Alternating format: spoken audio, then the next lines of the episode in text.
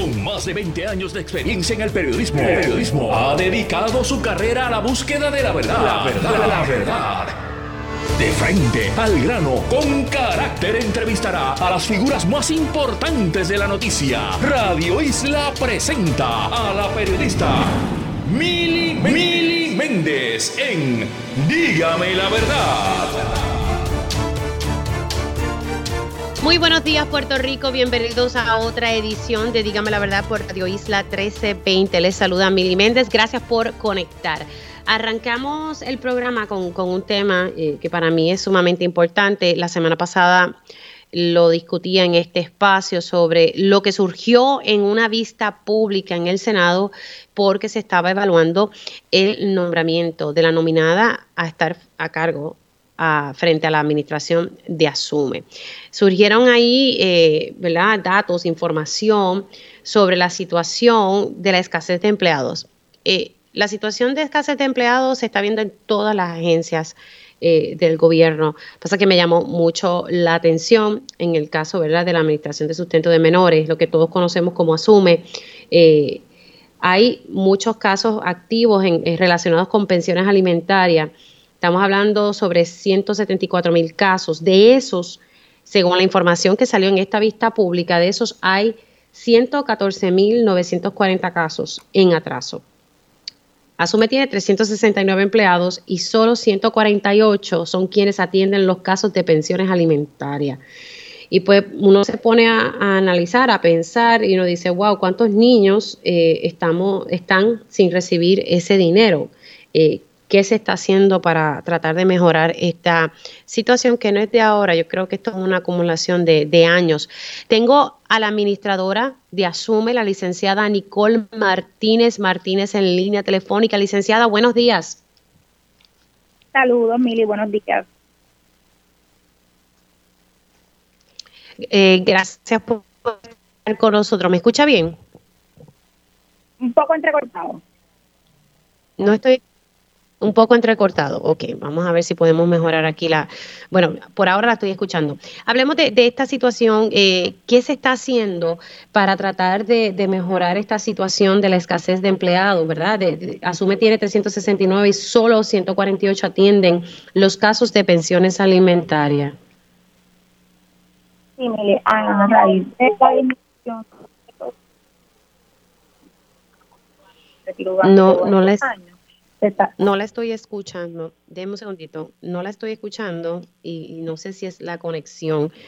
Eh, Iraquí, ¿se escucha bien allá? Si me puedes dejar saber para entonces yo poder iniciar el diálogo con, la administradora de Asume, porque no la estoy escuchando, la estoy escuchando entrecortada. Eh, licenciada, disculpe, si usted puede seguir hablando para ver si, si no sé si me escucha ahora mejor. Ay, ahora sí, ahora sí, ahora la estoy escuchando.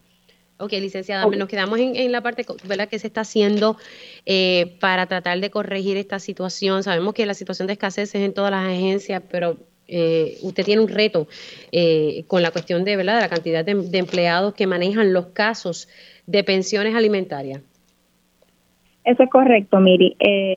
actualmente estamos llevando un reclutamiento hay unas convocatorias abiertas para 29 especialistas de pensiones alimentarias, 6 oficiales de pensiones y 5 supervisores. De eso ya se han llevado varias eh, entrevistas en cuanto a lo que es el área de supervisores y el área de los especialistas, ¿verdad? Están eh, pasando a ser parte del registro de elegibles para proceder con las entrevistas. Me dijo que son eh, convocatorias de 29 especialistas. Si me puede repetir los otros datos, 29 especialistas en los casos de, pensiones alimentarias y los otros? Son seis oficiales de pensiones alimentarias. Los oficiales de pensiones son los encargados, ¿verdad?, de cuadrar los casos a nivel matemático, hacer ajustes eh, en las reclamaciones, ¿verdad?, de algunas discrepancias quizás en las deudas que pudieran representar o cuánto puede ser esa, esa cantidad deudada. Y cinco supervisores de oficiales de pensiones alimentarias. Okay. O sea que eh, eh, seis oficiales de pensión alimentaria y cinco supervisores. ¿Y el restante? Porque me dijo que son 29 puestos. 29 especialistas de pensiones alimentarias que son los manejadores de casos. Mm, ok, ok, aquí que hay unas especificaciones. 29 especialistas de pensiones alimentarias, seis oficiales de pensión alimentaria y cinco supervisores. Correcto, eso es lo que estamos trabajando para este nuevo fiscal y próximamente nos encontraremos en la solicitud presupuestaria, así que estaremos considerando eh, nuevamente solicitarle a la Junta de Supervisión Fiscal eh, a raíz de nuestra necesidad de empleados la posible contratación de personas ya sean especialistas, oficiales, nosotros también, ¿verdad? En área administrativa eh, hace falta empleados, con, con muy pocos eh, empleados en área de finanzas, en área de presupuesto, así que es parte de nuestro reto, ¿verdad? Y de nuestra solicitud. Eh, las juntas, eh, si me está diciendo que el próximo año fiscal van a solicitar la Junta de Control Fiscal, estamos hablando, si estamos hablando del, próximo año fiscal, estamos hablando en julio del 2023 que se pudiese hacer una solicitud para poder reclutar más personal. Correcto. Ok. Ahora, ¿cómo llegamos hasta acá? Yo sé que usted está entrando, eh, pero ¿cómo es que llegamos a, a esta cantidad tan, tan pocos empleados para atender tantos casos de pensiones alimentarias? Bueno, eh, a raíz, ¿verdad? Eh, o empezó con operación 95, ¿verdad? Nosotros tuvimos una escasez de, personal a raíz de 17, aunque los especialistas fue una clase protegida. Sin embargo, mucho del personal que comenzó en la agencia se ha ido retirando. O sea que tiene, tenemos dos situaciones aquí, eh, la de escasez de personal a raíz de la ley 7 y entonces las personas que se han ido retirando. Correcto. Y esas plazas con el tiempo no se fueron eh, llenando eh, en torno, ¿verdad? Las personas que se van retirando. Perdón, no te escuché. Que si luego de estas personas retirarse, ¿verdad? El funcionario que se retiró, esas plazas se hizo el intento de, de poder reclutar el nuevo personal antes del, ¿verdad? del escenario de ahora. Entiendo que hubo un reclutamiento en el 2020, desconozco la cantidad específica de cuántas personas eh, se reclutaron en ese momento, pero sí hubo un reclutamiento en 2020. Ok. Ahora, eh, a pesar de que yo sé que me acaba de decir que se está reclutando personal, eh, ¿cómo se le ha hecho fácil reclutar a estas personas? ¿O cómo, verdad, para cuándo ustedes prevén tener ya estos puestos llenados? Bueno, nosotros estamos en evaluación de todos que se cumplan con los requisitos mínimos para proceder a las entrevistas y posteriormente, ¿verdad? Son unas clases bien específicas, rigurosa, este, pasar por un background check, regulado por el gobierno federal. Así que una vez completado todo ese background check, eh, puede ser publicado.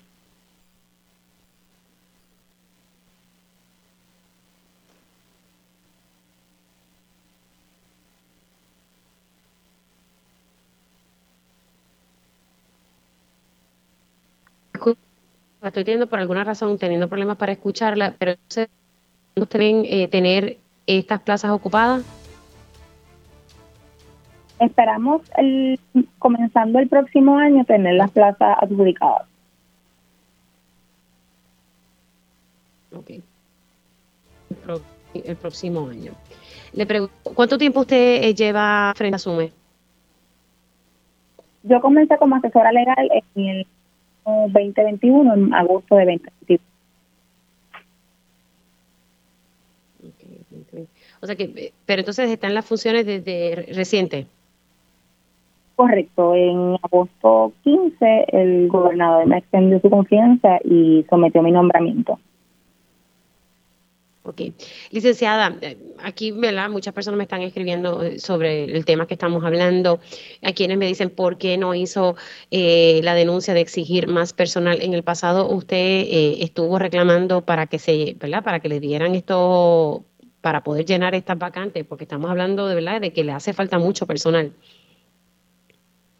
En el pasado, bueno, yo como administradora en agosto de este año, de corriente eh, ¿verdad? Anteriormente, sí, la licenciada Sastre, la hizo el reclamo y es por eso que se están contratando los nuevos 20 especialistas, los oficiales y los supervisores.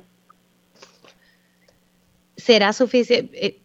¿Será suficiente ese personal? Sé que me ha dicho que va a pedir más. Eh, ¿Cuánto ¿cuánto es el número ideal de de, manejadores de casos eh, para poder ponerse al día, eh, porque estaba leyendo en el periódico Primera Hora a raíz de la vista pública que hay 114 mil casos, casi 115 mil casos en atraso. ¿Cuántos empleados sería lo ideal que debe tener Asume para poder eh, cumplir y que, la, y que no se atrasen la, la, ¿verdad? las pensiones de, de, estos menores?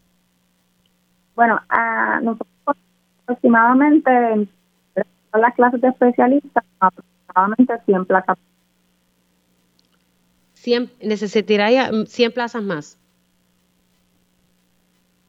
Eh, eh, las plazas que tenemos actualmente rondan en los 100 en cuanto a lo que son especialistas de alimentarios. Claro, pero para ponerse al día necesitaría llenar esa, esas 100 plazas vacantes. Correcto. Okay que, que, tiene ahí, hay que llenar esas plazas para entonces poder... Wow, es que de verdad que la situación es bien seria. ¿De cuánto estamos hablando de menores que entonces no están, em, que están esperando recibir estas pensiones?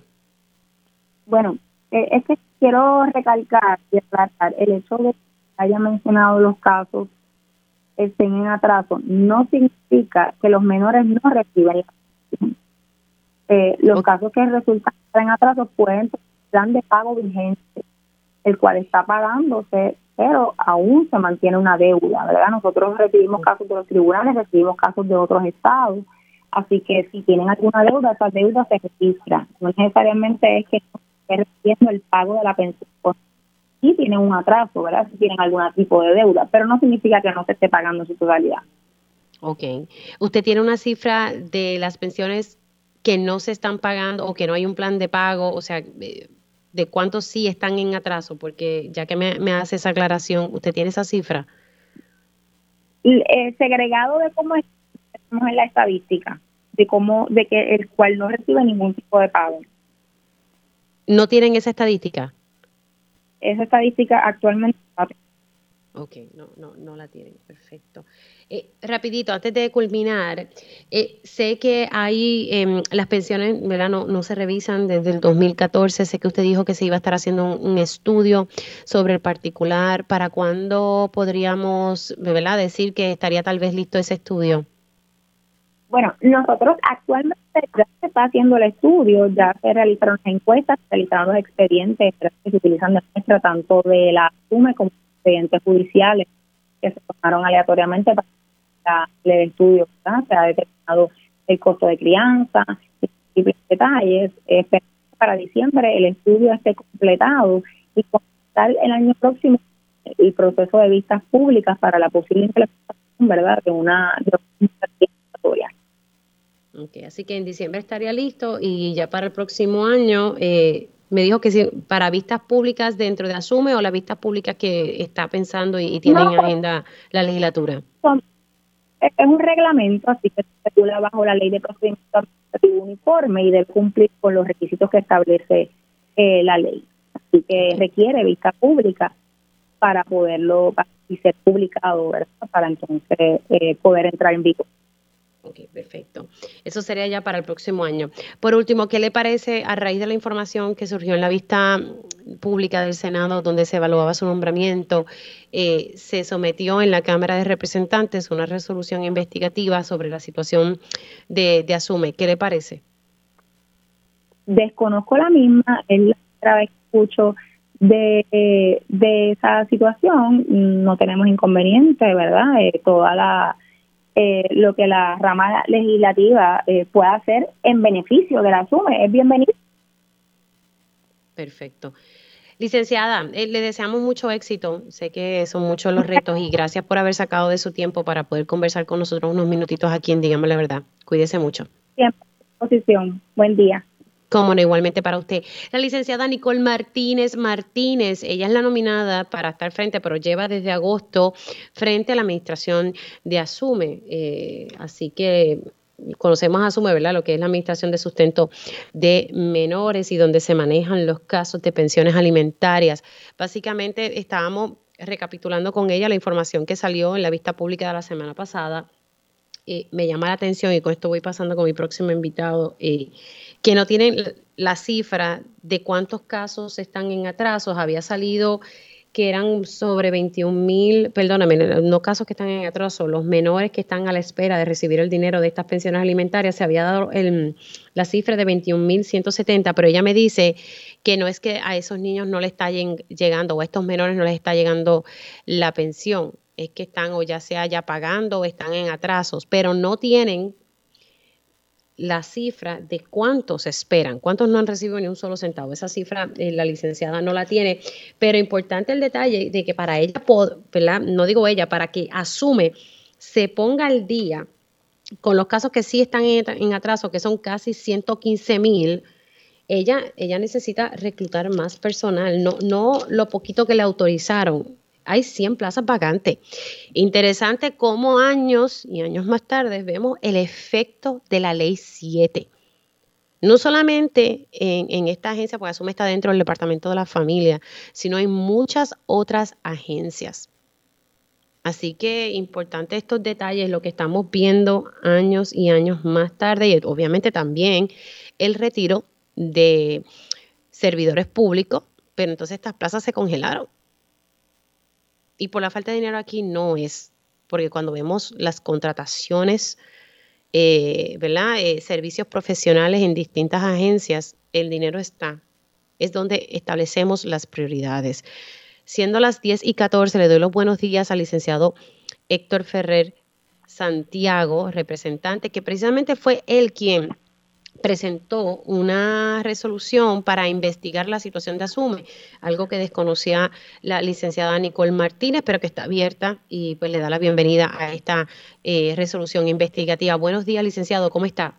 Buenos días a ti, Mile, y a todos los que escuchan. Un placer estar compartiendo junto a ustedes en la mañana de hoy. Y así es, ayer pues, se le dio primera lectura a la medida, así que ahora pasa a la Comisión de Asuntos Internos para que se pueda aprobar lo más pronto posible y podamos empezar este proceso de vista pública que a todas luces, eh, pues va a ser sumamente importante porque tenemos a, la nominada, la licenciada Martínez, que la, la noto fuera de control de su agencia y desconoce lo que está ocurriendo allí.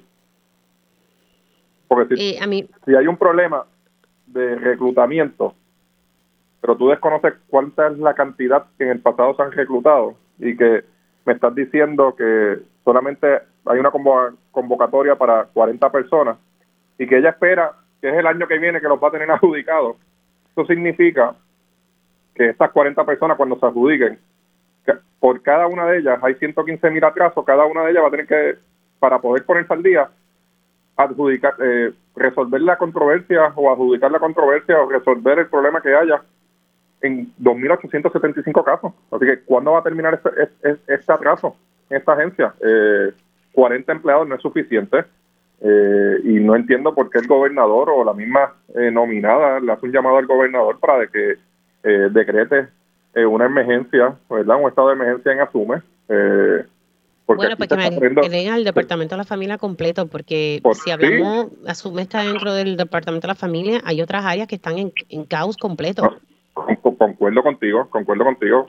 lo, lo limité a Asume por, porque estamos hablando de esto, pero activa el estado de emergencia y eso te permite eh, mover el dinero, puedes contratar personal a corto plazo para poner al día a la agencia y tan pronto se resuelve esa emergencia de ponerlo al día, de esas mismas personas que contratas puedes eh, eh, establecer cuál es tu staff de cara al futuro. me, me, parece que, que, que, no tienen ningún control, ni tienen ninguna estrategia ni plan para poner el día eh, asume. entonces me parece preocupante que aunque ella va a contratar 40 eh, empleados y adjudicarlos el año que viene, va a esperar al año que viene, el presupuesto del año que viene para, para poder pedir más dinero y poder tener más empleados. Bueno, pero para, pero para ser justa, licenciado, usted sabe que aquí ahora todo lo controla la Junta de Control Fiscal, o sea, aquí hasta, hasta uno para mover un, el pie izquierdo tiene que pedirle permiso a la Junta. Ese es el escenario que tenemos. Bueno, es el escenario que tenemos, pero de la misma forma, ella puede escribir una carta copiando a las comisiones de, de, Hacienda, tanto de la Cámara como del Senado de Puerto Rico, y se le envía a la Junta de Control Fiscal para que se para que se, se le asigne dinero y se enmiende el presupuesto para asignar más dinero, asumo en estos momentos. De la misma forma, pueden enviar una carta al gobernador exigiendo que se declare un estado de emergencia para utilizar fondos para asume y que podamos contratar una cierta cantidad de personas, un número grande para poner al día el atraso de los casos. Si no, allí lo que existe es un maltrato institucional, mire, eso es lo que estamos hablando aquí. Aquí hay un maltrato institucional en donde se están pasando la papa caliente. A mí lo que me da pena es que entonces al final del día quienes se ven perjudicados son los menores. Son los menores, son los menores, son los menores. Y, y yo creo que pues pues si la si tenemos que resolver el problema a corto plazo, decreten un estado de emergencia, asigne dinero suficiente para reclutar un personal que pueda poner al día estos casos y una vez finalice eh, eh, ese proceso, pues de esos mismos empleados que se contrataron para resolver la emergencia, porque ciertamente esto es una emergencia, contraten los empleados que son necesarios para mantener al día la operación de Asume. No es tan complicado, no es una ciencia. Claro, lo que pasa es que aquí usted sabe que es un reto reclutar personal y lo digo porque está pasando en el departamento de la familia. Hay unas plazas que yo creo que todavía no se han podido llenar, pues porque no se sienten motivados o invitados a ingresar a, convertirse, eh, ¿verdad?, en, un funcionario, eh, trabajar en, en, el gobierno, porque usted sabe que la paga mm, pues no es la mejor. Bueno, totalmente de acuerdo contigo, ese es el, gran problema y el gran reto de todo empleador en Puerto Rico, este, que los salarios eh, que están eh, presentando ah, y la oferta que se le está dando a la población, pues no son no son atractivos y eso es parte de lo que tiene que hacer el gobierno, eh, realizar convocatorias con, con, con, ¿verdad? con ofreciendo salarios y beneficios que sean buenos y que sean competitivos. Bueno, vamos a ver qué pasa aquí. Si usted me dijo que esto se va a estar refiriendo a la Comisión eh, de Asuntos Internos, ¿para cuándo más o menos usted pensaría? Yo sé que esto es un proceso, pero las vistas públicas serán antes de que termine el 2022 o, tenemos que esperar al 2023? Yo, espero que en las próximas dos semanas yo pueda lograr la aprobación de la medida. Sé que la semana que viene vamos a sesionar cuatro días, así que si yo logro que pongan en, en Asuntos Internos la resolución, puedo tratar de que lo bajen la semana que viene y, y, organizarnos que antes de diciembre podamos, eh, o este mismo mes podamos celebrar las pistas públicas para ponernos al día. Pero creo que debe haber un desprendimiento de parte de la licenciada Martínez y del gobernador de reconocer que hay una emergencia, que se está dando unos casos de atraso en las pensiones alimentarias que son 115 mil, este, y que con los 40 empleados que van, que quieren eh, reclutar no es suficiente para resolver esta crisis y decretar un estado de emergencia y contratar los empleados que sean necesarios para poner el día asume y una vez se ponga el día de esas mismas personas que se contraten que se establezcan a tiempo completo y de cara al futuro sean empleados de, asume eh, es, un plan a corto plazo y creo que beneficia a todas las partes interesadas interesadas pero sobre todo a, a nuestros niños. Incluso ese ese ese estado de emergencia debe venir acompañado de ordenar a la nominada licenciada Martínez a que se siente que las universidades del país las, y las facultades de derecho para hacer acuerdos colaborativos, para que sean también los estudiantes parte de esta solución. Podemos buscar estudiantes de trabajo, de trabajo social, estudiantes de derecho que puedan ayudar eh, como oficiales examinadores o otras cosas y créanme que podemos poner al día esta, este problema de, de atraso de pensiones que existe hoy día en el país.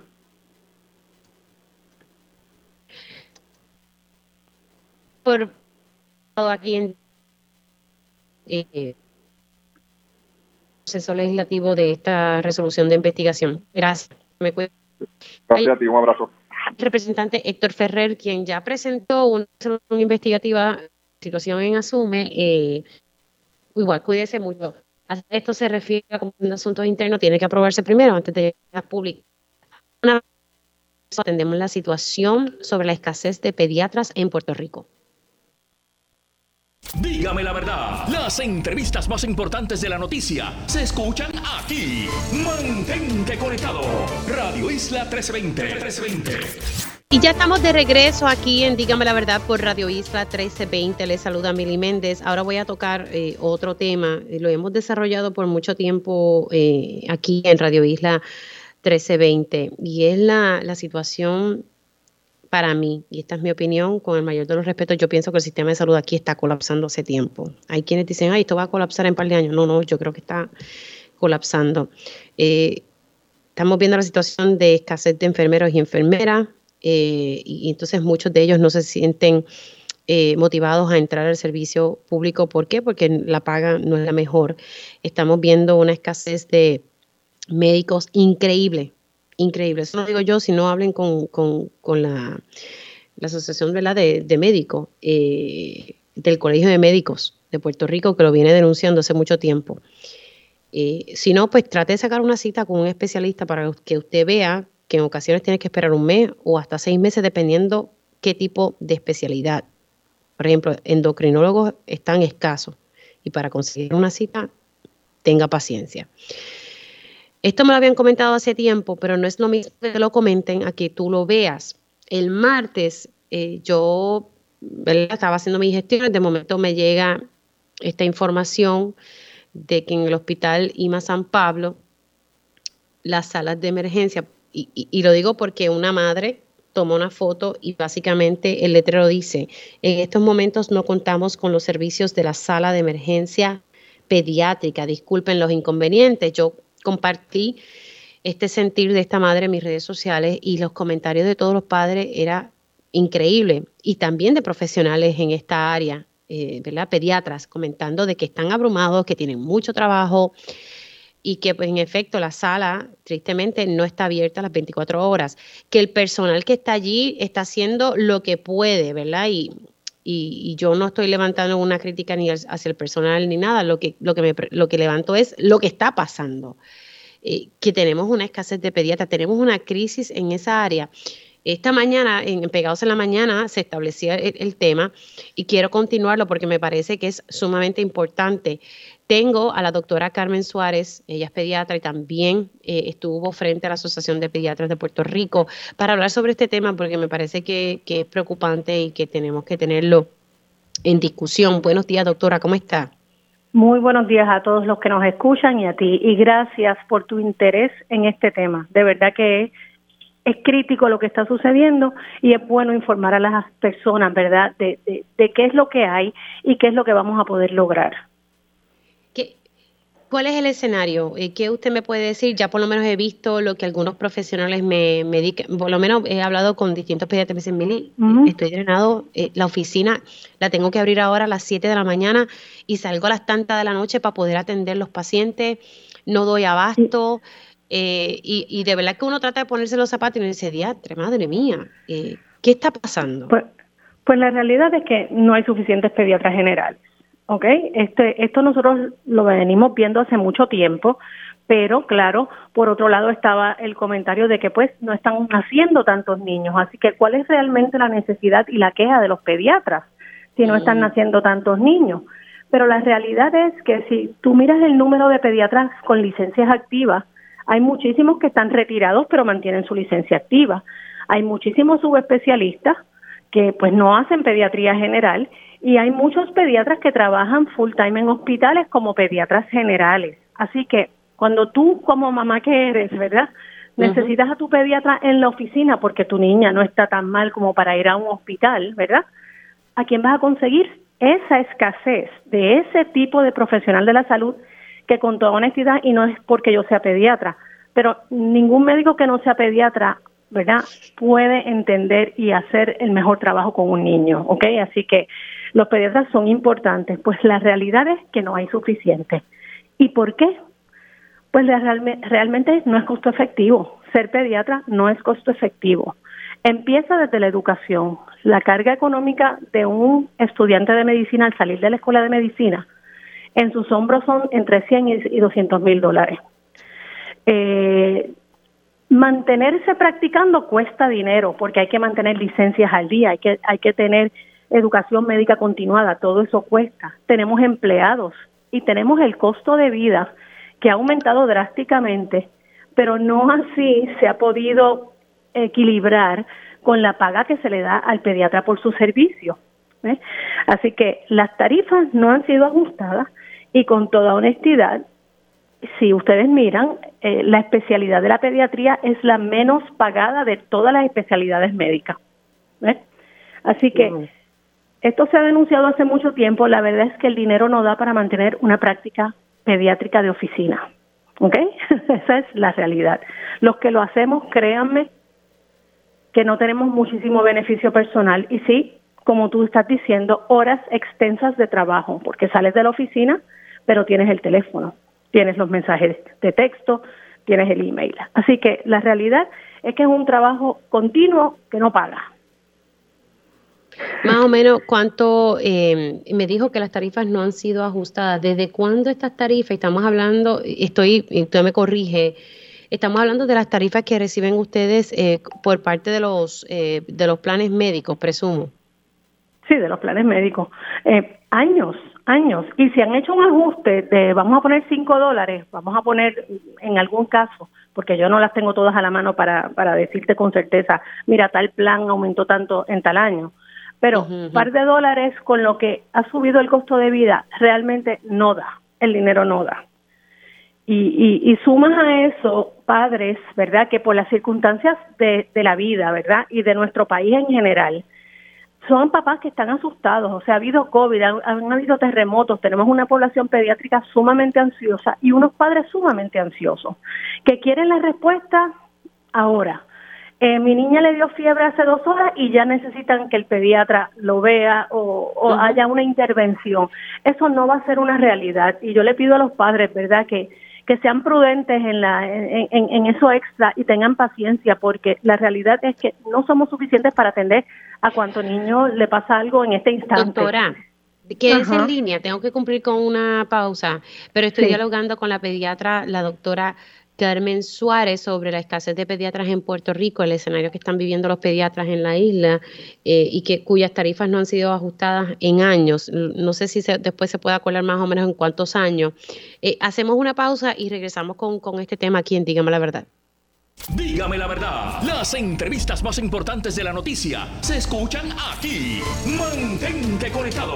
Radio Isla 1320. 1320. Y ya estamos de regreso aquí en Dígame la Verdad por Radio Isla 1320. Les saluda Mili Méndez. Gracias por conectar. Seguimos conversando con la pediatra, la doctora Carmen Suárez, sobre la situación de los pediatras aquí en Puerto Rico, la escasez de pediatras que estamos observando eh, y, esto es algo que se viene, ¿verdad? Se viene reflejando hace tiempo, pero ahora yo creo que, que la cosa está como que más fuerte. Así que hay una situación crítica que ella me, me estaba narrando y que, ¿verdad? Eh, no hay suficientes pediatras generales, ¿verdad?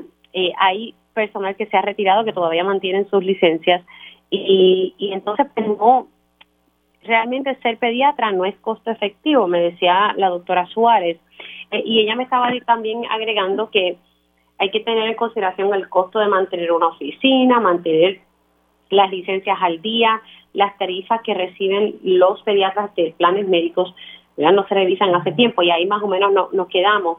Doctora, eh, no sé si sacó la mano o más o menos de hace cuánto tiempo no revisan estas tarifas. Yo creo que decirte, para darte un número y no a la segura, 10 años cuidados y hasta 20. Hay muchos, eh, ¿verdad?, pediatras que están reportando el número 20. Yo no lo he constatado personalmente, pero debe ser alrededor de eso. Vamos a decir un promedio de 15 años. ¿Y qué ha pasado en 15 años con el costo de vida? Pues todo el mundo lo está viviendo. Así que no es secreto que, que, que no, no equipara. Sí, sí. Eh, y entonces eh, usted me decía que hay, hay pediatras que no tienen ganancia, porque, por ejemplo, ¿cuánto pudiese ser eh, un salario de un pediatra, pero entonces habría que descontar eh, la operación de una oficina? Y hay muchos factores, porque porque también depende de la práctica que lleva el pediatra. Yo yo puedo hacer una práctica de pediatría de que la mamá me trae un niño con un dolor de oído y le miro el oído y adiós. Eso no es lo que los pediatras estamos entrenados a hacer. Nosotros estamos entrenados a procurar el bienestar de la salud física, emocional de los niños, ¿verdad? Este, y entramos en muchos más factores de sencillamente ver la uña del pie que tienes roja, ¿ok? Y la gente tiene que entender que eso tiene un valor monetario, porque se invierte dinero en el bienestar de la niñez. ¿Ves? Y un país que no invierte en la niñez no va a tener futuro y lo estamos viendo. Los niños de nuestro país no son prioridad. ¿Ves? Así que el pediatra, por ende, tampoco es prioridad para nadie. Y eso tiene que acabar porque estamos viendo las consecuencias de una población pediátrica sumamente frágil emocionalmente en el desarrollo, Han habido muchos factores que tienen que ver con esto, pero eso requiere tiempo, tiempo del profesional de la salud y tiempo que hay que pagarle. Porque no es lo mismo ver un oído que hablarle a un padre de un niño que no se atreve a ir a la escuela o que tiene fobia de la mascarilla o que está hablando de gérmenes constantemente y no duerme. Eso no toma dos minutos y eso es tiempo. Por lo tanto, en vez de ver 70 pacientes, pues ves, ves muchos menos y ganas muchos menos, mucho menos dinero. Pero estás invirtiendo tu tiempo en la salud de, un, de una persona. y, y, ese mensaje eh, eh, es demasiado importante como para que se tome ¿verdad? a la ligera. Ahora, yo a mí me ha llegado la información de que hay generalistas que están viendo a los niños cuando se supone que sea un pediatra, que verdad que a raíz de esta situación de escasez. Sí. Este, sí, y es más complicado que eso, porque fíjate lo que está pasando. El papá no encuentra a su pediatra, va a una sala de emergencia que tal vez está cerrada porque no hay pediatra pues va a un generalista, los cuales algunos planes médicos de hecho tienen generalistas atendiendo llamadas y viendo pacientes por teléfono. Le, hasta le envían a hacer pruebas de laboratorio para que después vaya al pediatra. O sea, no están capacitados para tomar decisiones ni evaluar laboratorios, pero lo envían.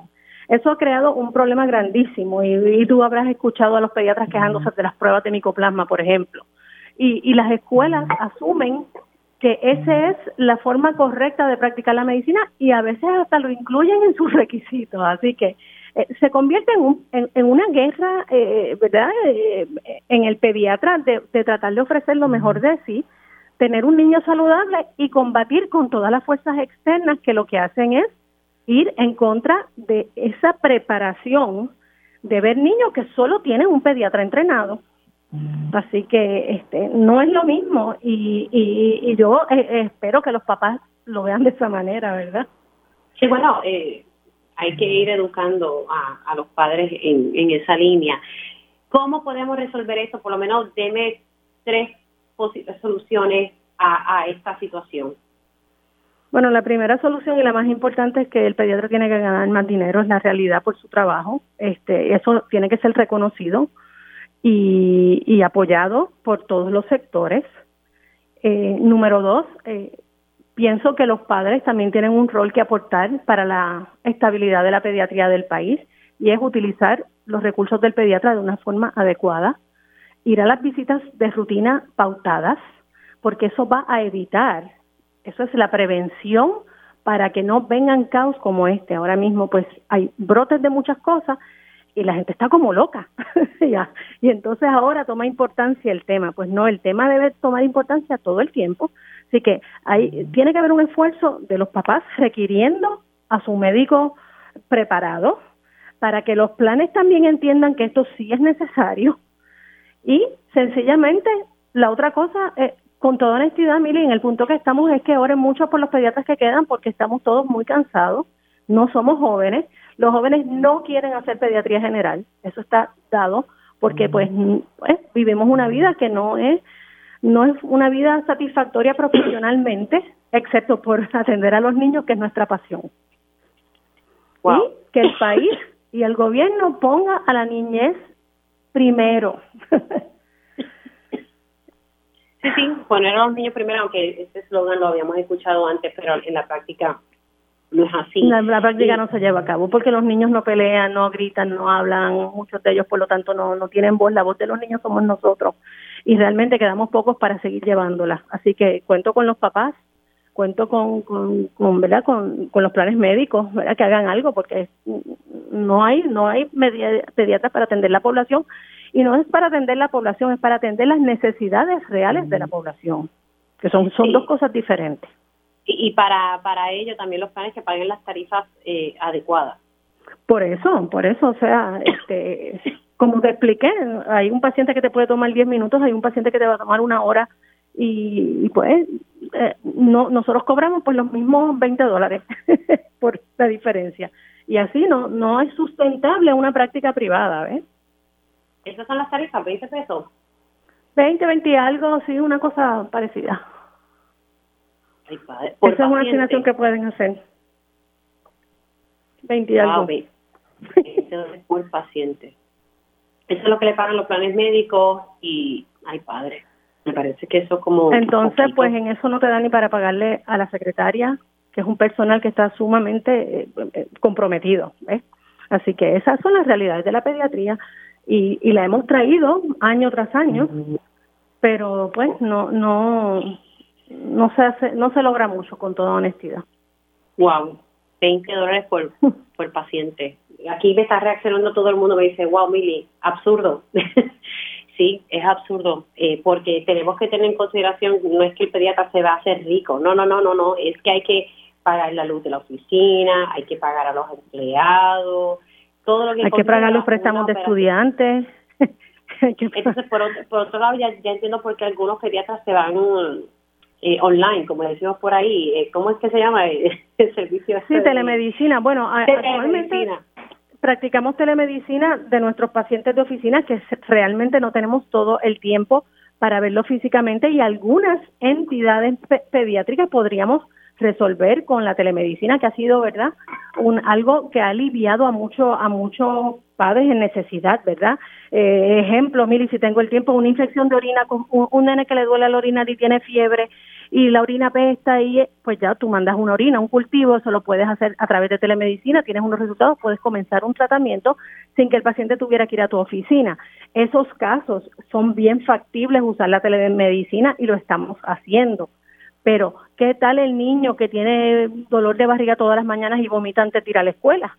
Ahí tienes que descartar, ¿verdad? Problemas psicológicos, tienes que descartar bullying, tienes que descartar problemas orgánicos del sistema gastrointestinal y otros. Eso no toma cinco minutos, ¿entiendes? E-, ese es el punto. Así que practicar buena medicina en pediatría toma tiempo.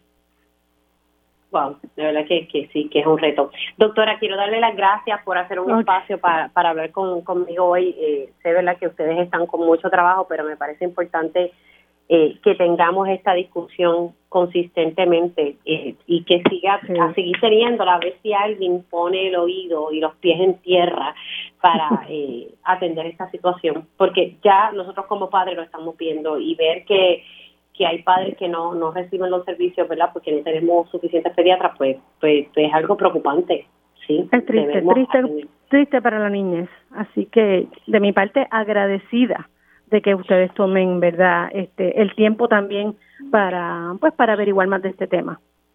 Muchas gracias, doctora, se me cuida mucho. Y ustedes escucharon a la doctora Suárez, ella es pediatra, pero también en su momento dado eh, presidió la Asociación de Pediatras de Puerto Rico.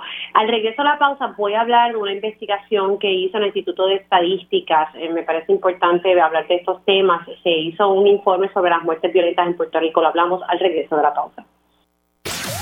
Próximo en Radio Isla 1320. Vamos a estar hablando sobre el ultimátum que le dio la jueza Taylor Swain a la Junta de Control Fiscal sobre el plan de ajuste de la deuda de la Autoridad de Energía Eléctrica, pero también vamos a hablar sobre un informe de muertes violentas en Puerto Rico, un informe que realizó el Instituto de Estadísticas de Puerto Rico.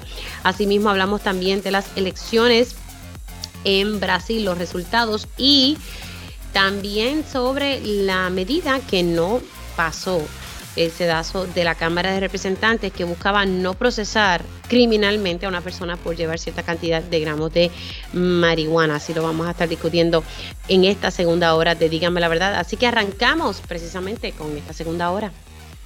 Conéctate a radioisla.tv para ver las reacciones de las entrevistas en vivo. En vivo. Esto es Dígame la Verdad con Mili Méndez.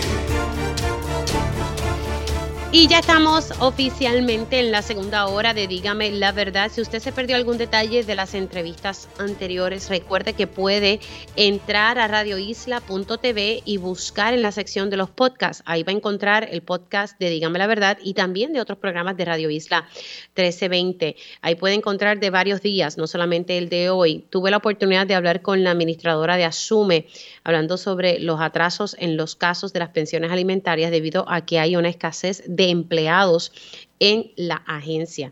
Decía la licenciada Nicole Martínez que se necesita por lo menos llenar 100 plazas que están vacantes. Solamente se van a estar llenando como unas 40, 42 plazas por ahora, pero que necesita llenar al menos 100 plazas para bajar el cúmulo de casos que tienen. Sin embargo, no pudo precisar la cifra de cuántos menores están esperando por recibir su pensión alimentaria. Se había dado una cifra en el Senado, pero ella me dice que, esa cifra no es de menores que no que están esperando por esa pensión, sino eh, tal vez incluye que me dijo que incluye la cifra de esos 21 mil, se habla de casos que tal vez están en atraso, que están haciendo un plan de pago, que no es correcto decir que, que 21 mil menores están esperando por esa pensión alimentaria. Así que con eso aclarado, no obstante, no me pudo ofrecer la cifra de cuántos menores no han recibido su pensión alimentaria debido a este atraso y hay una resolución investigativa sobre el particular que falta que sea aprobada en la Cámara para entonces iniciar un proceso de vistas públicas y la licenciada le dio la bienvenida a, esta, a este proceso legislativo. También estuvimos hablando sobre la escasez de pediatras, o sea, escasez de empleados públicos y escasez de pediatras.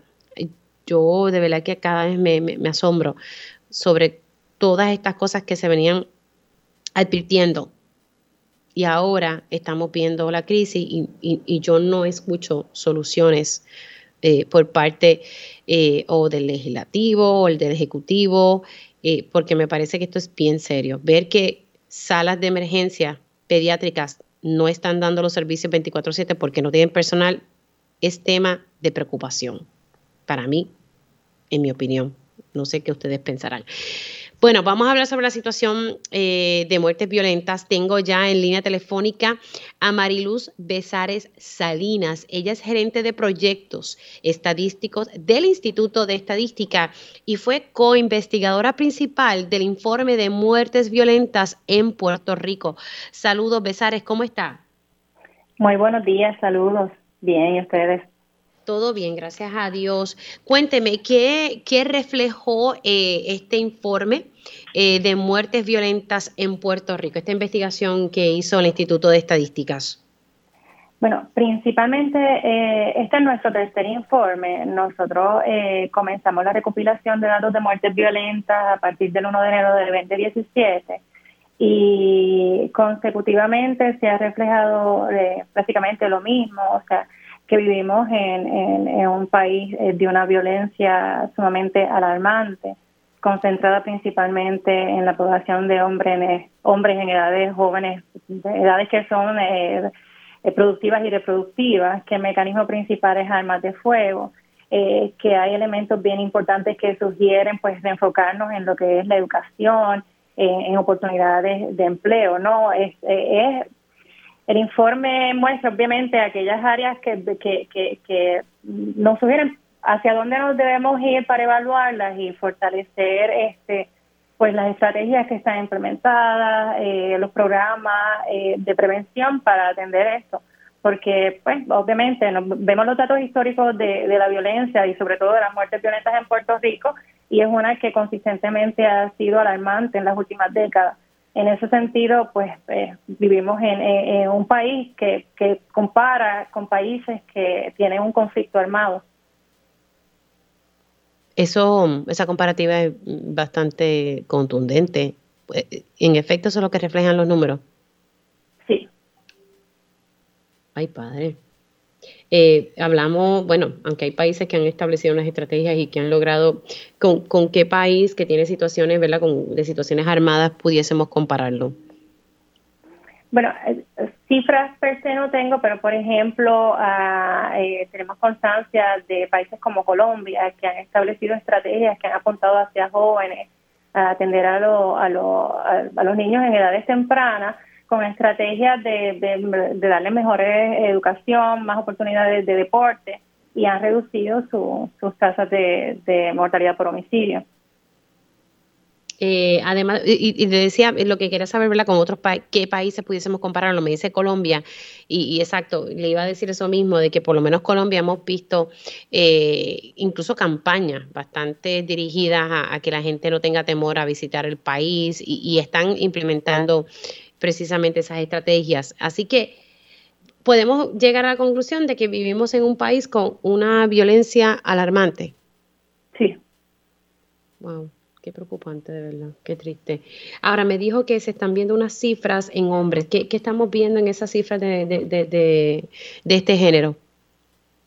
Eh, que principalmente las víctimas de homicidio se concentran en edades de los 15 a los 39 años de edad, siendo más eh, frecuente en la de 20 a 34, que tienen en algunas instancias tasas por encima de, la, de, la, de los 90 por cada 100.000 hombres y eso son eh, tasas de conflictos armados.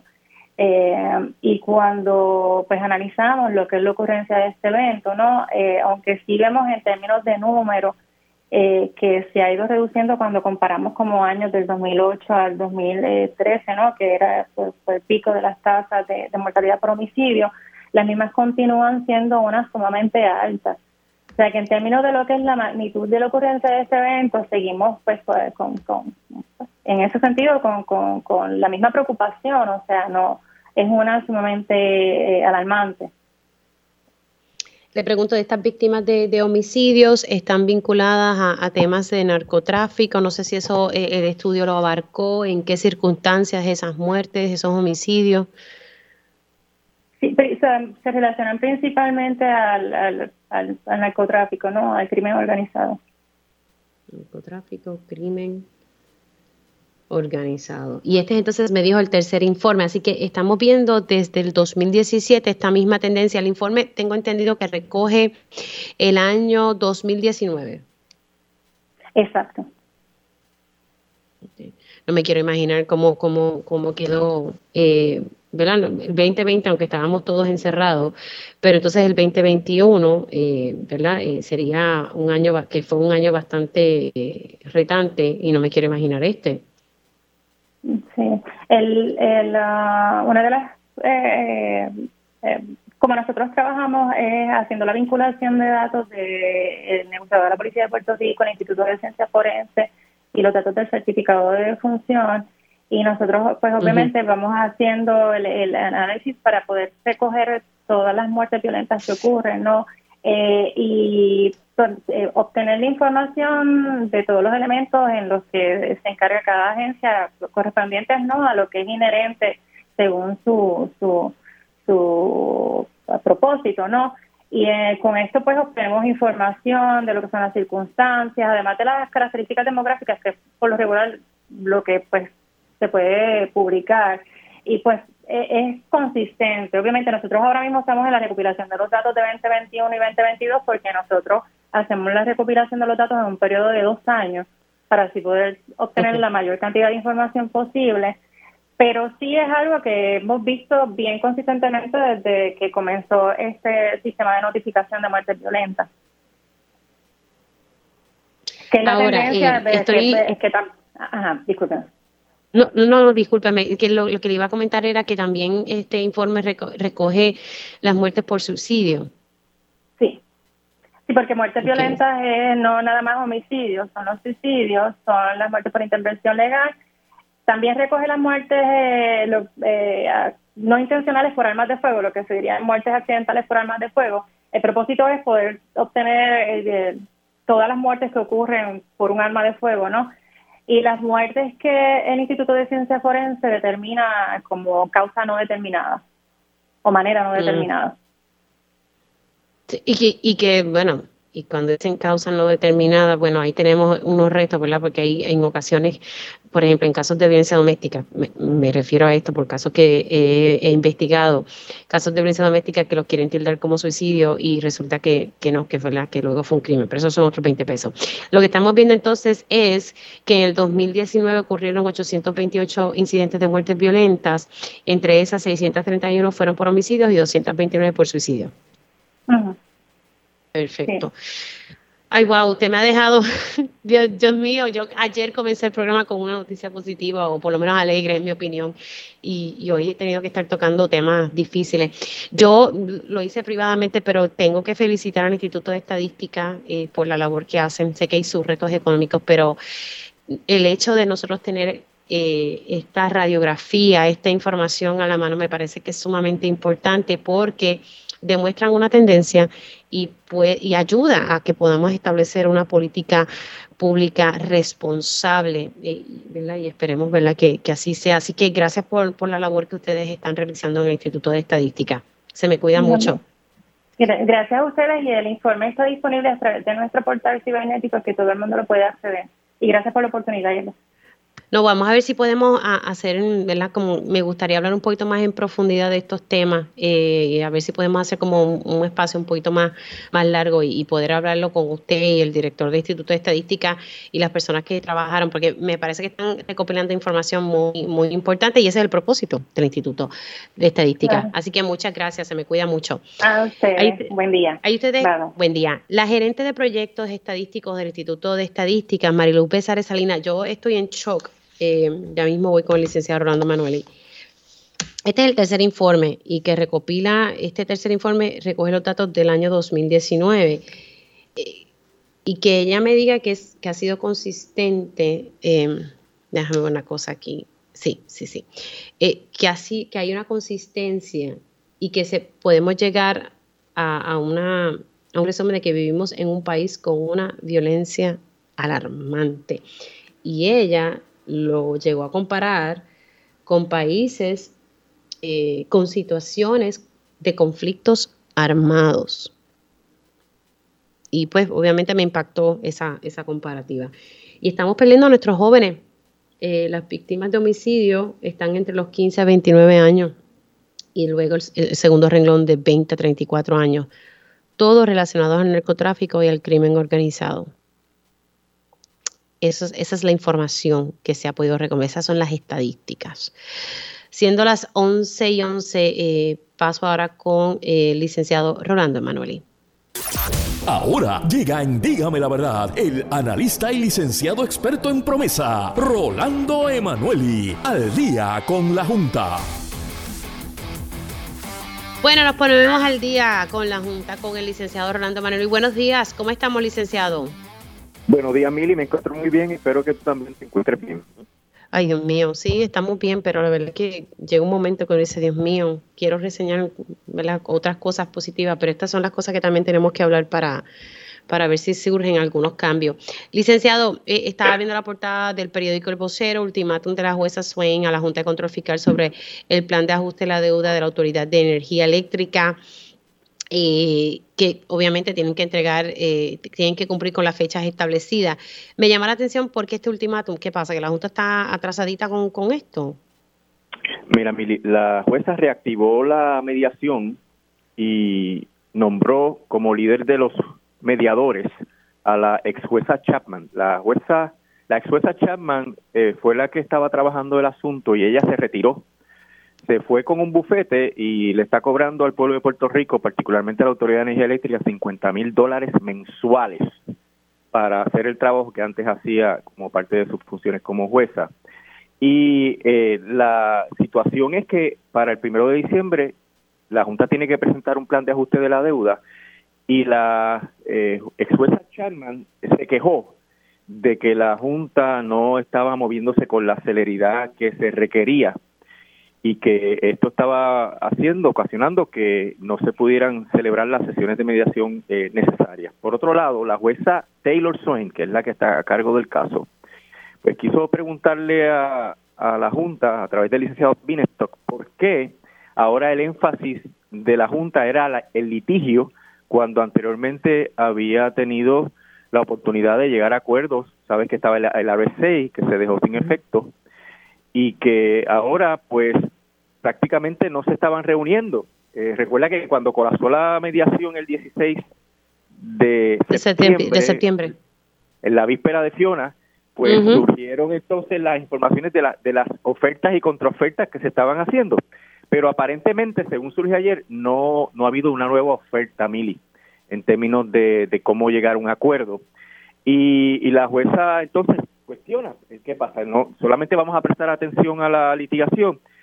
Y Binestock dijo que no, que se va a seguir eh, negociando, pero que obviamente eh, los méritos del caso donde se impugnan los bonos de la autoridad eh, son muy grandes y que en ese sentido el resultado de ese pleito era importantísimo porque estaba en juego nueve mil millones de dólares en deuda de los bonistas, que es lo que hemos dicho reiteradamente aquí en este espacio, Mili, que esa deuda no está garantizada y si no está garantizada, pues eh, no habría que pagarla y que eso no es inmoral, ni es raro, ni sospechoso, ni ilegal. Eso es parte de todos los procesos de los casos de quiebra. Si hay un acreedor no garantizado, ese acreedor recibe lo que sobre, lo que quede.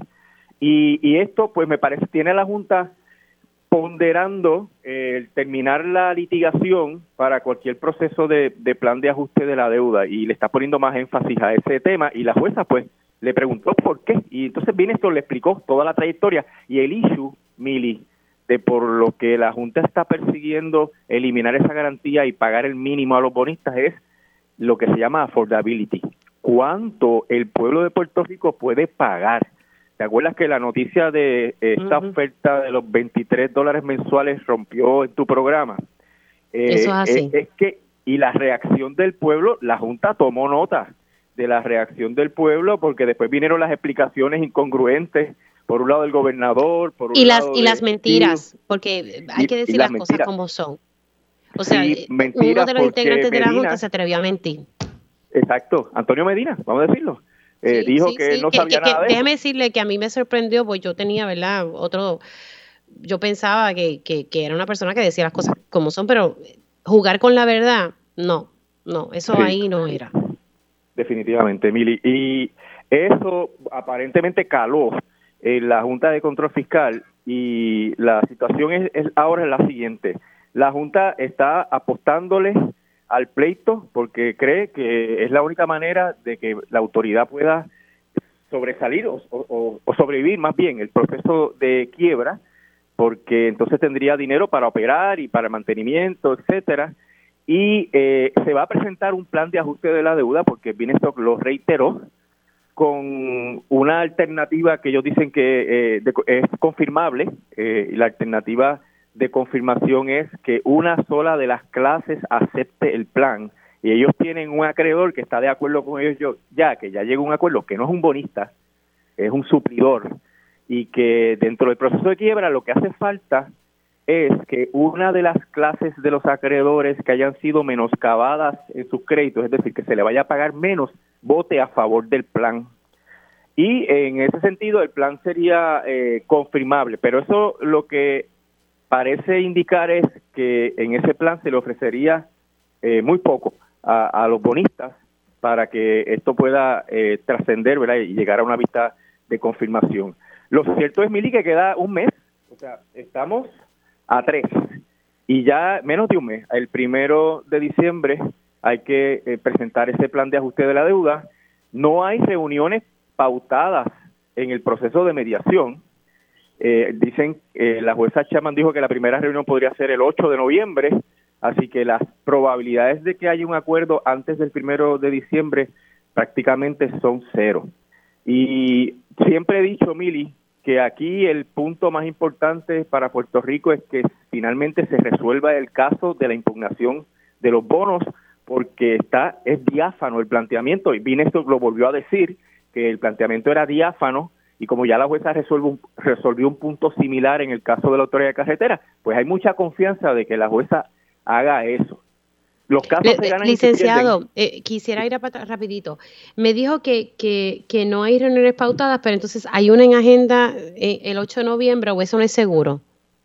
No, lo que pasa es que la jueza Chapman mencionó que la próxima fecha hábil de todas las partes era el 8 de noviembre. No, no es segura eh, la, fecha todavía, pero lo mencionó como una de las alternativas que estaban considerando. entonces, la fecha límite para que la Junta presente un plan, ¿no era a finales de diciembre o es ahora a principios de diciembre? Primero, primero de diciembre.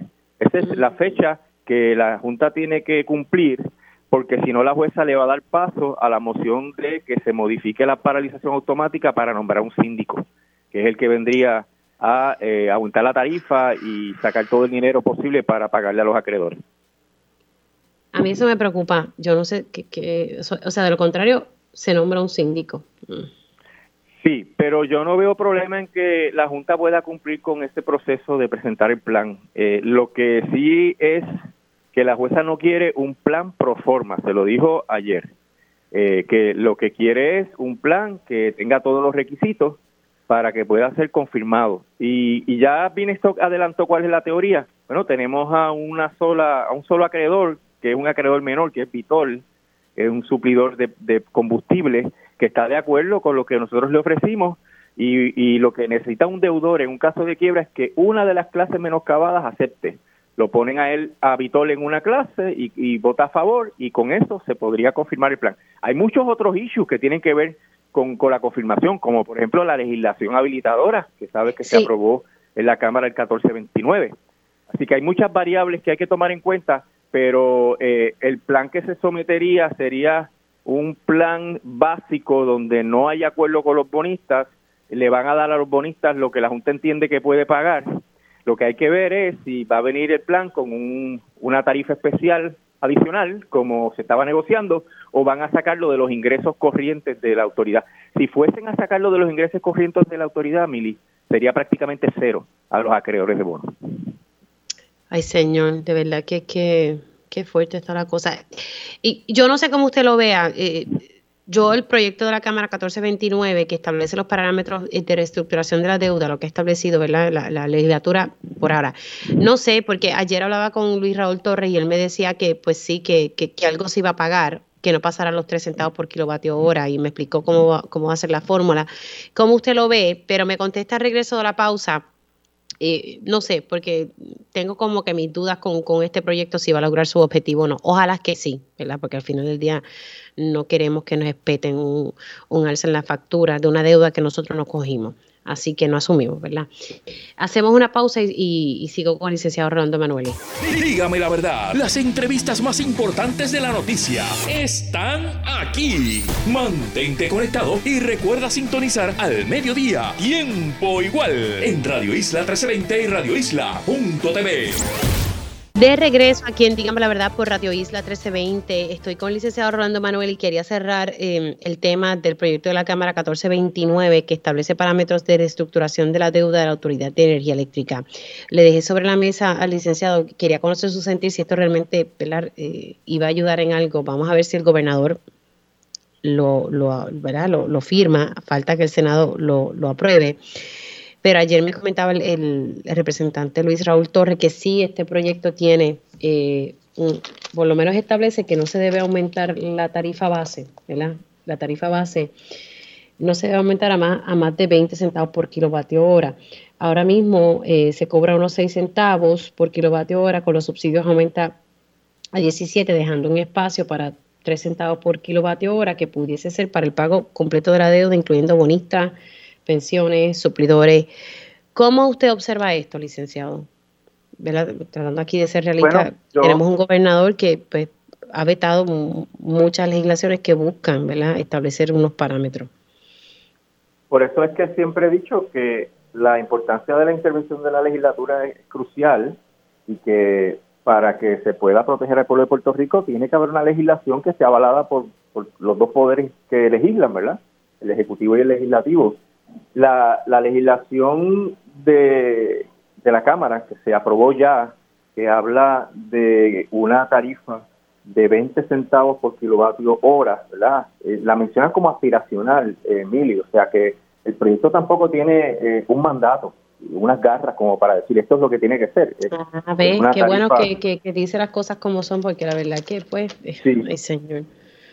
Lo dice el mismo texto. Eh, el, una de las condiciones es que el acuerdo con los bonistas es consono con la política pública de tarifas razonables y mantiene la tarifa y cualquier otro tipo de cargo lo más cercano posible a la meta aspiracional de 20 centavos el kilovatio hora.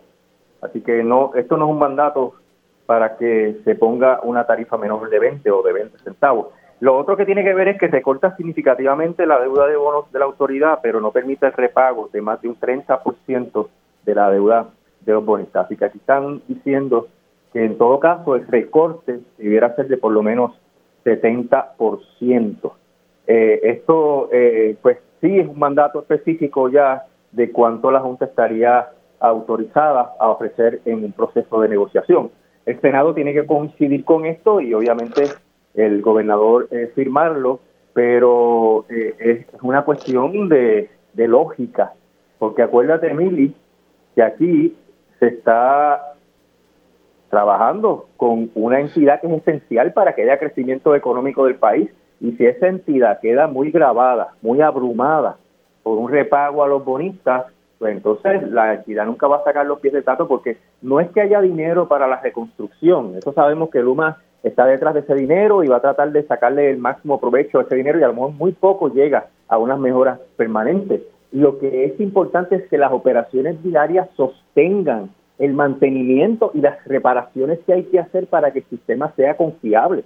Y si tú tienes una merma en los ingresos porque la gente se te está desconectando, que son uno de los puntos que trajo el licenciado Binestock ayer en la vista, se te está desconectando la gente masivamente, por tanto te bajan los ingresos y por el otro lado tienes que pagarle demasiado a los bonistas, no vas a tener dinero para operar la compañía y vamos a seguir siempre en las mismas. Bueno, licenciado, me he quedado sin tiempo, pero eh, nos quedan temas y yo creo que con esto de la reestructuración de la deuda vamos a tener eh, temas para hablar y también, ¿verdad? Que ya mismo, a finales de mes, vence el contrato suplementario de Luma Energy. las expresiones de Luma recientes y las del gobernador lo que dan a entender es que van a extender este contrato en lo que se resuelve la reestructuración de la deuda. Licenciado, un abrazo. Cómo no, Mili, siempre estamos a la orden. Buen día. Ahí ustedes escucharon al licenciado Orlando Emanuel y paso ahora a las once y media con la licenciada Ariana Godró, directora ejecutiva de Ayuda Legal Puerto Rico. Eh, hemos cuadrado poder hablar hoy de la legislación que no pasó el sedazo de la Cámara de Representantes, pese a que el lunes se me dijo aquí, tanto por el portavoz de la mayoría como por uno de los eh, autores de la legislación, que entendían que tenían los votos.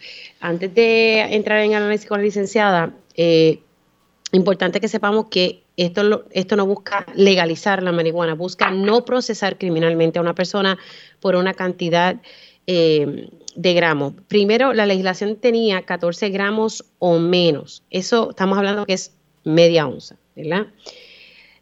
Cuando se hizo la discusión en la Cámara, en el Pleno de la Cámara, dos, hubo varios legisladores, pero voy a decir estos dos nombres porque me lo confirmaron. El representante Eddie Charbonnier y el representante Georgina Navarro, que es coautor de la legislación, dijeron allí en el Pleno, vamos a bajarle una cantidad ínfima, ínfima 4 gramos. Pues entonces dijeron, pues está bien, vamos, vamos a hacerlo así, 4 gramos.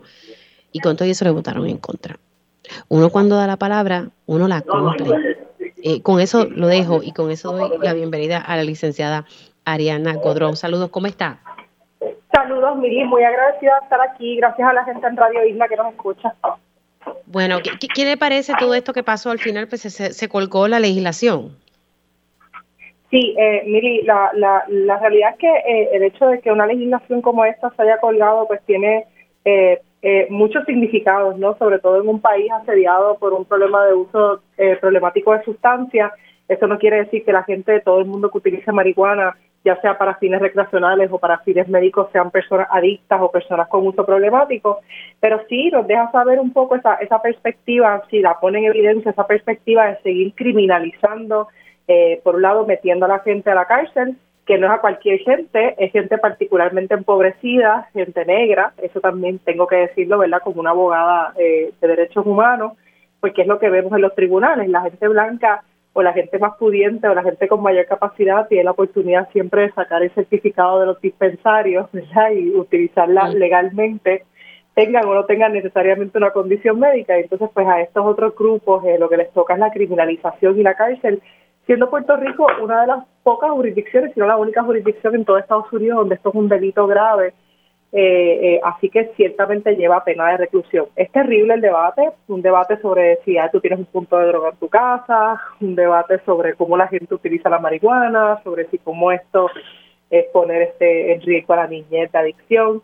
Y no hay bueno, la niñez está en riesgo con muchos otros temas como el alcohol, eh, el condenado vaping es el vapeo, que eso es un peligro. Y, hay, y las estadísticas demuestran que el vapeo, y lo digo porque hice una investigación sobre esto, las estadísticas demuestran que un alto porcentaje de los niños que están vapeando han intentado suicidarse. No lo han logrado, pero lo han intentado. Y para mí eso es alarmante. Y no estamos hablando de esos temas. Claro, y, como mamás, ¿verdad? Sabemos también que hay otro tipo de riesgos al que, al que el Estado eh, eh, expone a la gente, ¿verdad? Esos riesgos que, que tienen que ver eh, con otros factores sociales. Así que sí, la niñez siempre está en riesgo, pero de momento la niñez es hipervisible. Emily, cuando es cerrar escuelas, pues la, la niñez entonces no importa tanto, pero cuando se trata, por ejemplo, de criminalizar o de federalizar realmente una sustancia como es la marihuana, pues entonces los niños toman un, rol en el medio y se convierten en una excusa, en una justificación. Yo sí te tengo que decir, ¿verdad?, que es muy lamentable a la gente que nos escucha, que quizás se pregunta por qué es la importancia de federalizar el uso de sustancias, no solamente por el perfil de la gente que entra a la cárcel, eh, eh, y además lo que significa que nosotros sigamos arrestando o, o, metiendo las pesas a personas que entendemos que tienen o que entienden ellas mismas que tienen un uso problemático de sustancias ¿Qué tiene que ver eso con esa aspiración que debemos tener a la rehabilitación? Este, eh, eh, por ahí escucho ahorita un legislador decir pues, que se vayan por programas de desvío, pero el programa de desvío, cuando una persona tiene un uso problemático de sustancia y la persona recae, y la recaída es parte de la recuperación, y eso lo saben las familias que ahora mismo la señora, usted que nos está escuchando, que ayer, ayer no durmió esperando a su hijo, o la abuela que se encontró a un nieto en una luz, o todas tenemos una historia así en nuestras casas, todas tenemos una historia así en nuestras familias, en nuestras comunidades. Eh, eh, de lo que se trata es que no hay recuperación posible porque cuando se intentan recuperar, el Estado va a estar ahí para castigarlo. Y el desvío es tener siempre sobre la cabeza a una persona adicta eh, la amenaza de la cárcel y es muy difícil trabajar una enfermedad, que al final eso es lo que es la adicción, una enfermedad con esa espada sobre sus cabezas. Le pregunto porque también se ha, se ha esbozado en distintos programas de que no es real que se procesan menores, que no hay menores eh, presos por, eh, por haber llevado una cantidad, menos de media onza o una onza de marihuana consigo. Y entonces quería saber a qué información usted tiene acceso, si es verdad eso, porque se están dando distintas versiones. Nosotros no tenemos información sobre eso. Si te tengo que decir que la cantidad incluso que dio el tranque del debate es menor, es de 5 gramos o menos. Así que eh, eh, nos sigue preocupando ¿verdad? cuál va a ser ese perfil de la gente que va a estar ahí en el medio eh, de estos procesos. Bueno, vamos a ver en qué. La, realidad es que esto habría que ver si se puede retomar el tema, pero pues no veo ¿verdad? mucha intención de la legislatura de, de tocar el mismo, ¿verdad? Hay unos issues ahí, ¿verdad? Eh, o lo han tratado de llevar a un punto de conservadores y liberales. Yo creo que simplemente lo tenemos que ver, que no queremos meter a jóvenes presos por tener un problema de, de, salud, porque eso es un problema de salud y hay trato a no meter los pasiones en las, en las cárceles, cogen más adicciones. Eso ha sido un problema de salud pública. Aquí en Puerto Rico se firmó una ley sobre desvío, eh, sobre desvío terapéutico como una alternativa de rehabilitación. Aquí también en algún momento la Cámara aprobó un referéndum para despenalizar la posesión de, sustancias, eh, pero lo que vemos sí es literalmente ese conservadurismo eh, que no está anclado en datos, que ciertamente sigue restringiendo libertades y no solamente restringiendo libertades, negando un problema que tantas familias están entregando solas ahora mismo y que pues a la misma vez se entregan con muchos estigmas y esta discusión si algo ha hecho es poner todos esos estigmas verdad a la luz pública y me parece que lo que va a crear el que escuche esta, esta discusión los términos que se están utilizando es literalmente no buscar ayuda porque así piensa el estado de, de, tu familia así piensa el estado de un enfermo que es un adicto no Sí. Licenciada, le quiero dar las gracias eh, por haber entrado unos minutos. Me atrasé hoy un poquito, pero seguimos hablando de distintos temas. Yo siempre voy a estar teniendo a la licenciada Ariana Godro, eh, ¿verdad? Todos los jueves en este espacio. Gracias, licenciada. Hacemos una pausa y al regreso hablamos con la doctora y profesora Mayra Santos Febres. Dígame la verdad, las entrevistas más importantes de la noticia están aquí. Mantente conectado y recuerda sintonizar al mediodía, tiempo igual, en Radio Isla 1320 y Radio Isla.tv. Su estilo y pasión la han convertido en una de las autoras más influyentes de nuestra generación. Por eso entra en la conversación la poeta, novelista y profesora de literatura. Mayra Santos Febres. Cultura con sabrosura. En Dígame la verdad. Y ella sí tiene sabrosura. Mayra, saludo, ¿cómo estás? ¿Cómo estás, Mili? ¿Me escuchas bien? Te escucho muy, muy, muy bien, muy, muy bien. Gracias por estar con, nosotros.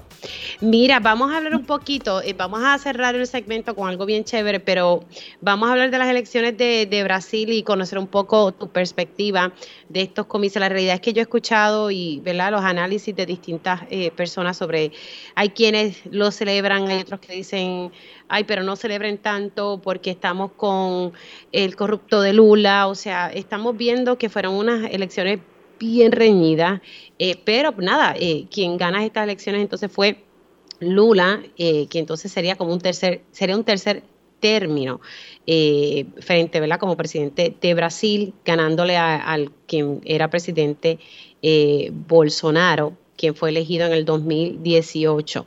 ¿Qué te parece todo lo que está pasando y lo que se dice sobre estas elecciones en Brasil? Bueno, primeramente hay que hablar que Lula, Luis Ignacio Lula da Silva, fue elegido un tercer mandato previamente a dos mandatos. Es el único presidente de Brasil o del mundo, sobre todo de Brasil, que ha podido ser elegido tres veces. Él es un obrero de la metalurgia y durante su último mandato, el segundo mandato, fue una de las personas más influyentes del mundo. La verdad es que Lula ha hecho un trabajo maravilloso en reducir la pobreza y las inequidades raciales en, Brasil. Lo hizo para dos 27 millones de brasileños, ¿verdad? 11% de la población. Y, eh, y eso está ahí. También el hecho de que se le trató, ¿verdad? Y se le, se le puso en la cárcel. Cuando él salió ahora electo, le dijo, dijo mira, trataron de enterrarme vivo, pero no pudieron. Y eso, y, eso fue hecho por Jair Bolsonaro y su eh, y un juez federal que él había eh, puesto en funciones. De hecho, cuando lo meten preso fue por el juez Sergio Méndez, creo que se, que se llama su apellido. Ese juez fue nominado por Jair Bolsonaro de la extrema derecha él estuvo encarcelado cuando Jair Bolsonaro en las elecciones gana, o que se ve en la operación que estaba haciendo. Y en el 3 de octubre del 2019, mientras él estaba en prisión, la fue declarado ciudadano de honor por el ayuntamiento de la ciudad de París, por un montón de otras eh, otros gobiernos y otras instituciones que le dijeron al mundo, ¿verdad? Que dónde está la prueba, dónde está la prueba para haberlo encarcelado. Tuvieron de hecho que excarcelarlo porque nunca se produjo. O sea que eh, esa idea de que él era un corrupto se nota que fue una, ¿verdad? Un timbiricho, un tinglao que, que armó la extrema derecha. Sí, que entonces esa prueba nunca, nunca, nunca se, se presentó, eh, que luego entonces él sale exonerado mm, de todo. Entonces uno se dice, entonces, ¿por qué siguen con esa cantaleta de que se eligió a una persona, ¿verdad? Que, que estuvo encarcelada y, y, dando, ¿verdad? Esa descripción de que, de que, bueno, pues salieron de uno, pero entonces ahora entró con uno que, porque uno ha escuchado esos análisis, la realidad es que sí se ha dicho y, hay personas exactos que, como dicen por aquí, que repiten como el papagayo. Bueno, yo lo único que sé, te estoy oyendo con un poquito de estática del lado mío, pero también se recordó, ¿verdad?, que el, que el Comité de Derechos Humanos de la ONU pidió a las, a las autoridades brasileñas que garantizaran los derechos civiles y políticos de Lula, que también se violaron durante este proceso. Y eh, y la inconsistencia de las pruebas presentadas para su acusación fue fue el dictamen, ¿verdad?, de el Comité de Derechos Humanos de la ONU. Es decir, que una instancia internacional miró todo lo que estaba pasando y dictaminó que había habido una violación de derechos civiles y gubernamentales y que también había una inconsistencia en las pruebas de su acusación por corrupción. Fue de afuera, fue el Comité de Derechos de la ONU si la gente con posturas políticas quiere apoyarlo o no, pues ya son otros 20 pesos, pero hay una un comité este, internacional que miró el caso y que pidió y puso eh, presión para la exoneración porque no encontró causa. Y, no, y cuando uno también busca otros artículos, pues se observa que líderes en América Latina pues celebraron el regreso de Lula da Silva frente a, ¿verdad? A la presidencia de Brasil. Se me está acabando el tiempo, pero entonces quiero hablar ¿verdad? de la celebración del Día de los Muertos y quiero poder cerrar el segmento ¿verdad? con, algo bonito y, chévere. Así que te dejo que te dejo los micrófonos. Ay, gracias, gracias Mili, que estaba loca por leer poesía otra vez en, en radio. Este es del libro Huracanada, de mi poema de Huracanada, y es solamente para recordar, como dice Octavio Paz, ¿verdad? Que aquellos que le tienen culto a la vida también deben mirar a la muerte, porque la vida y la muerte son continuos. Y, eh, y la muerte no es otra cosa sino un renacimiento. Para todos aquellos que hemos perdido personas queridas, padres, madres, hermanos, amigos, que han sido muchos últimamente, va este poema. Estás cansada, lo sé, te sientes vieja. En medio de los estragos, de la tormenta y la muerte piensas que se te acaba el tiempo para las cosechas, para escribir, para amar a un hombre, a uno solo, para amasar abundancia y abrazos para tus hijos, ganarte gloria para tu gente. Pendientes. Esa es la definición de solo uno de los ejes de la vida, la forma en que la materia se manifiesta en el tiempo. Mas existe otra, no lo olvides. Mira tus manos sucias de tierra, mira las lágrimas vercidas. Eso también es magia, gracia y sincronía. La tierra nace de ti y tú eres tierra. Los dos ejes, las dos cosas, recuerda, las dos aspas son una a la vez y giran, muerte, vida. No es una manifestación tras la otra, no hay dualidad. Vida y muerte son matriz retícula, múltiples remolinos de viento que no se resisten a lo que también aúlla dentro de ti. Dentro de ti sopla la vida, dentro de ti respira la muerte, dentro de ti sopla el viento eres tú también una isla, un vendaval y un planeta. No lo olvides, no lo olvides.